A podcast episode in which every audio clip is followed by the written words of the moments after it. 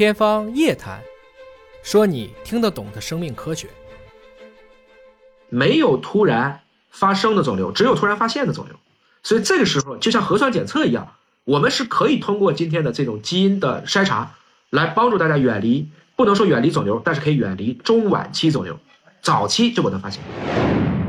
问你一个问题，像我们这样的普通人，基因测序对我们来说有什么用呢？你看生孩子，嗯，其实中国现在出生缺陷发生率是百分之五点六，至少这里面有一半，也就是百分之二点八的人是基因导致的。嗯如果夫妻双方在孕前查一些基因，我们就能避免掉好多这样的情况。所以第一个好处就是生的对，我先保证我们生的孩子不要有重大的遗传性疾病，这就是基因说了算的，因为这是与天，这是与生俱来的一个基因，这个事儿就很重要。父母在孕前就开始做一下，就怕父母都没事儿，但他俩各携带了一个有害的基因，恰好那一个墨菲法则，这两个有害的基因又在下一代碰到一起，到一起去了。哎，这个就是一个最典型的例子。第二个例子呢，你像肿瘤，肿瘤就是基因病，肿瘤真的不是什么造孽啊，什么乱七八糟的，归根结底，肿瘤就是正常细胞突变了，变成一个癌细胞，然后不断的生长增殖，慢慢变成肿瘤了。肿瘤只要发现的早，都能都能干预，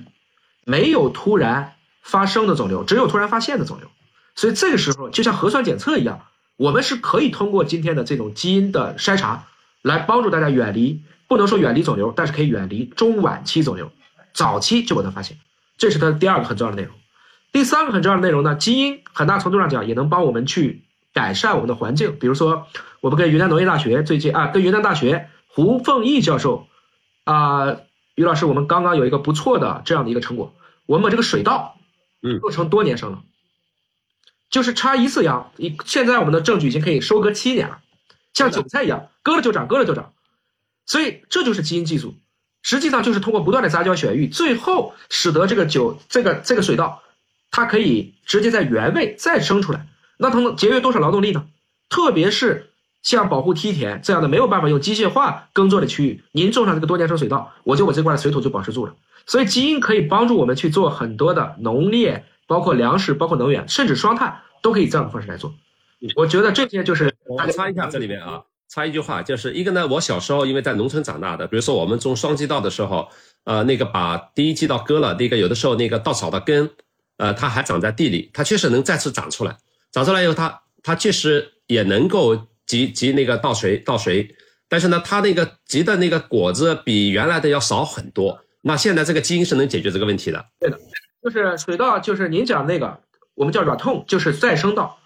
它可以耐受一次的收割，但第二次长得比第一次产量要小，但毕竟不用双抢了，就是你不用把第一次根儿拔了，然后再插一次秧，这个也是很不错的技术。而我们今天这个技术就是不需要这个了，它每一季至少我们现在在西双版纳种了七年的数据，一年两季，最低的那一年九百二十公斤的稻子也就是它不减产，对不对不？减产，不减产啊，它跟你只要田间管理到位，七年之内，我们现在的数据它不减产。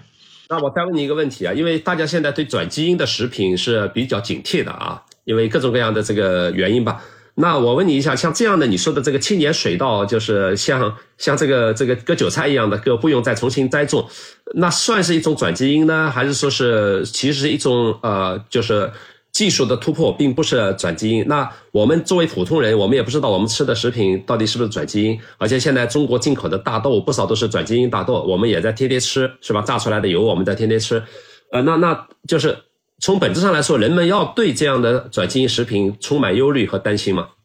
啊、首先啊，转基因这个现象是一个自然界天天都在发生的现象。啊、我个人其实对转基因，就比如说转基因的食品，这个我倒就是八个字：充分知情，自愿选择，想吃就吃，不吃拉倒。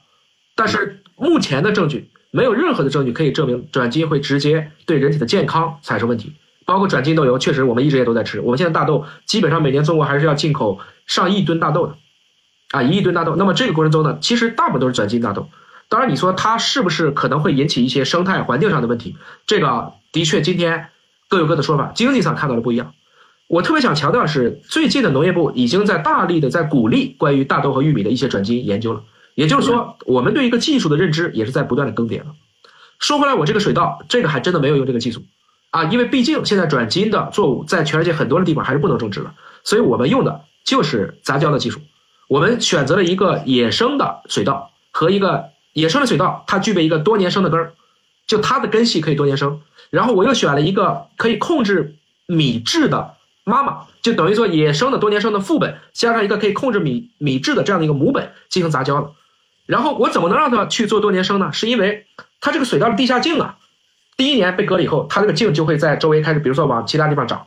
就像竹子一样，我们看到一片竹里，往往是一颗竹子，都是通过地下茎发育的。我们把这个地下的这个茎越选越短，越选越短，直到让它不往周围长，就在原位长，它就变成了一个多年生。这个已经种到了中国有三十几个县，也推到了十几个国家去了。刚刚呢，它也获得了去年的 Science 的算是一个科技突破。我们希望它能够去帮助啊，特别是在刚才有朋友在问江苏能不能种，现在还是要在北纬二十八度以南的区域是可以种的，就可以种。